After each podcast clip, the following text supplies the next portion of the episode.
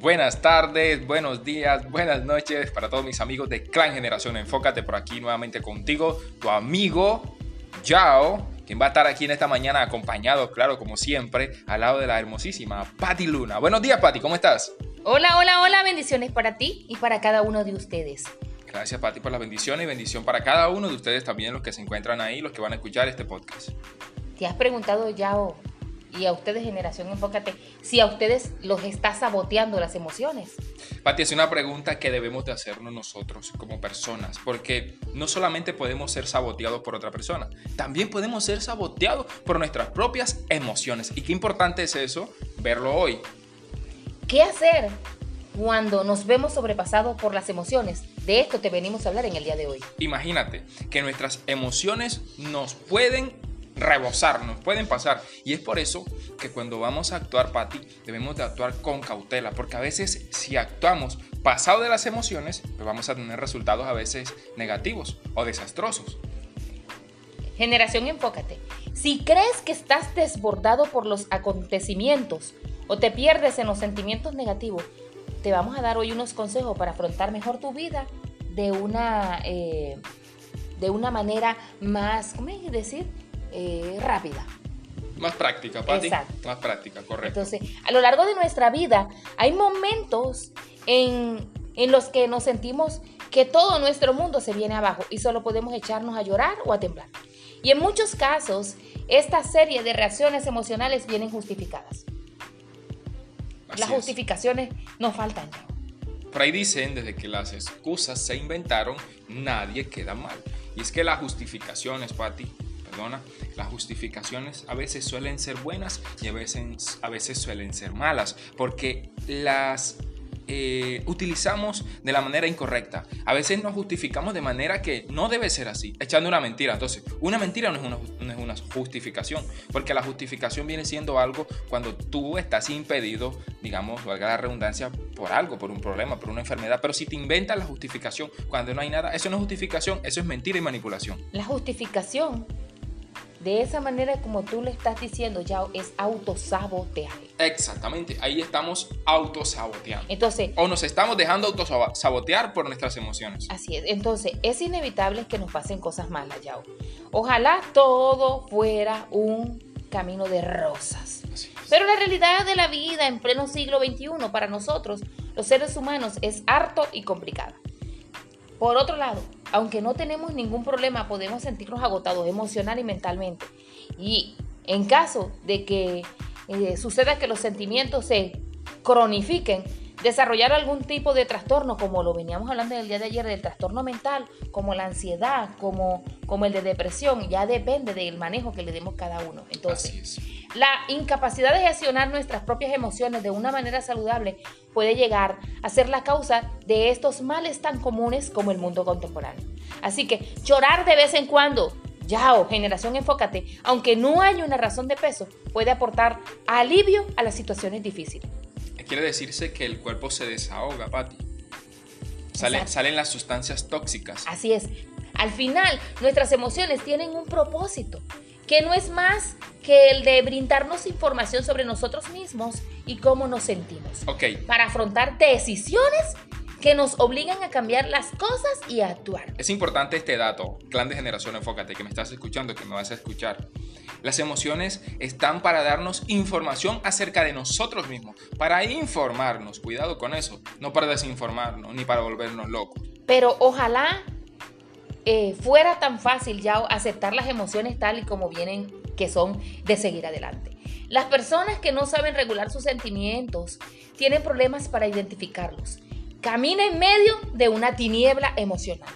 Entonces, una correcta regulación emocional pasa por hacerlas mucho más manejables, pero cuando estás y estas vienen y nos abruman y no podemos gestionarlas adecuadamente, acaban interiorizando en nuestro día, haciéndonos sentir lo peor.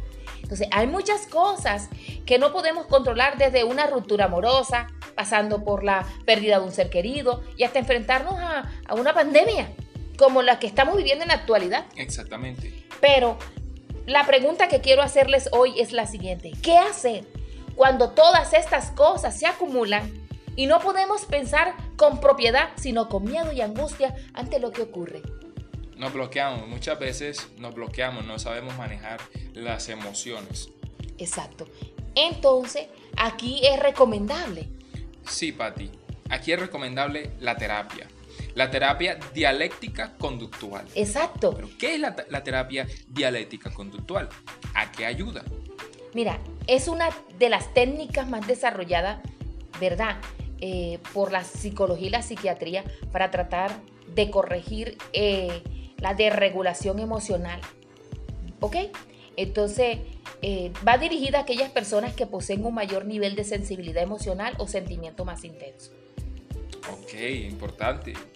Sí, porque queda claro de que las personas que son más vulnerables en el área emocional son las que deben aplicar esta, esta terapia. Exacto, chao. Para corregir, para corregir problemas. Es importante esto porque hoy en día la terapia puede enfocarse en personas que a pesar de no tener un problema psicológico grave, pueden verse desbordada por las emociones que sienten, impidiéndoles actuar o seguir avanzando en la vida. Al fin y al cabo, el objetivo, ¿verdad?, de esta terapia eh, pasa por mostrar una serie de habilidades para gestionar las emociones de una manera más afectiva. Okay. En este sentido, puede ser muy útil de cara a disminuir los síntomas depresivos o cuadros ansiosos que podemos experimentar tan comunes como lo estuvimos mencionando en el día de ayer. Así es. Entonces, ahora eh, vamos a, hablarles un poco aquí a, la audiencia sobre los ejercicios físicos, ¿verdad? Eh, voy a hacer unas recomendaciones, ya. Uno es inclínate hacia adelante, como si estuvieras tratando de tocarte los dedos con los pies, manteniendo la cabeza entre las rodillas. Ese ejercicio te ayuda a oxigenar, te ayuda a, sacar, porque estamos sobrecargados de tantas cosas. No damos ni para hacer ni ejercicio. Entonces, esto es un ejercicio físico para ayudar a, a mejorar este, este problema. Inclinarnos hacia adelante permite que se active nuestro sistema nervioso parasimático, aquel encargo de digerir las emociones y brindarnos descanso. Entonces, cuando por fin vayas a erguirte de nuevo, hazlo despacio para no marearte y no caerte. O sea, que lo hagan lentamente. Entonces, vuelve a respirar. Tomas aire profundamente, asegurándote de que tu exhalación sea poco más larga que tu inhalación. O sea, respira. Y cuando exhalas, sea lentamente. Sí, y sea más larga la exhalación. Sí, ¿por qué ya? Porque ya en, cuando las personas están ansiosas, hasta las palpitaciones le cambian. Exactamente, entonces eso es para regular. Exacto, para tranquilizar. Son ejercicios físicos. Ahora vamos con los, ejercicios mentales. Exacto. Eh, otro de los consejos, eh, consejos de verdad que, que, te vengo a traer. Yo, la pregunta primera que quiero hacer ya es esta. ¿Cuáles son tus sentimientos reales? Es mera tristeza, angustia, nostalgia o pura ansiedad e incertidumbre por lo que está por venir. Porque la gente hoy en día ya está más preocupada por el futuro que por el presente. Eh, de esto siempre hemos venido hablando, Patti, a lo largo de nuestros programas, eh, los, live y todo esto, las clases, las conferencias. Y es que las personas se preocupan más por lo que está en el futuro y por lo que está en el pasado y no se preocupan por lo que tienen en el presente. Entonces es momento de enfocarse en lo que está en el presente para, para poder llegar al futuro con, con un buen, eh, eh, estructurar un buen plan. Mira, chao. La mayoría piensa demasiado en sus propios sentimientos.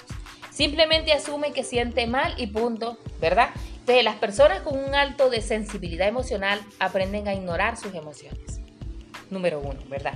Entonces, tratando de evitarlas y escapar de esas experiencias que las desatan, lo que contribuye a aumentar su desconocimiento respecto a ellas. Cualquier persona que no sabe regular sus emociones tiene problemas para designarlas o nombrarlas. Por lo que camina en medio de una niebla, como lo dije ahorita, emocional. Entonces, pregúntate esto, generación, enfócate. ¿Estás justificado sentirte así en ese momento? ¿Sí o no? Sí, porque debe de identificar el impulso que se asocia con la emoción y hacer lo opuesto. Ok, aquí también estábamos diciendo, Patti, aquí, eh, de que las personas evade las emociones. ¿Qué tan bueno o qué, tan malo es esto? Es recomendable en el, para un ejercicio mental, porque estamos, estamos viendo los ejercicios mentales y vemos que las personas cómo lo pueden aplicar, o sea, evadiendo las emociones de tal forma de que las ignoren, de que no les presten tanta atención. En este caso puede funcionar. Exacto. En caso de no saber con precisión a qué se debe tu malestar emocional, debes hacerte las siguientes preguntas. Primera, ¿cuál fue el último acontecimiento que provocó o desencadenó esa emoción?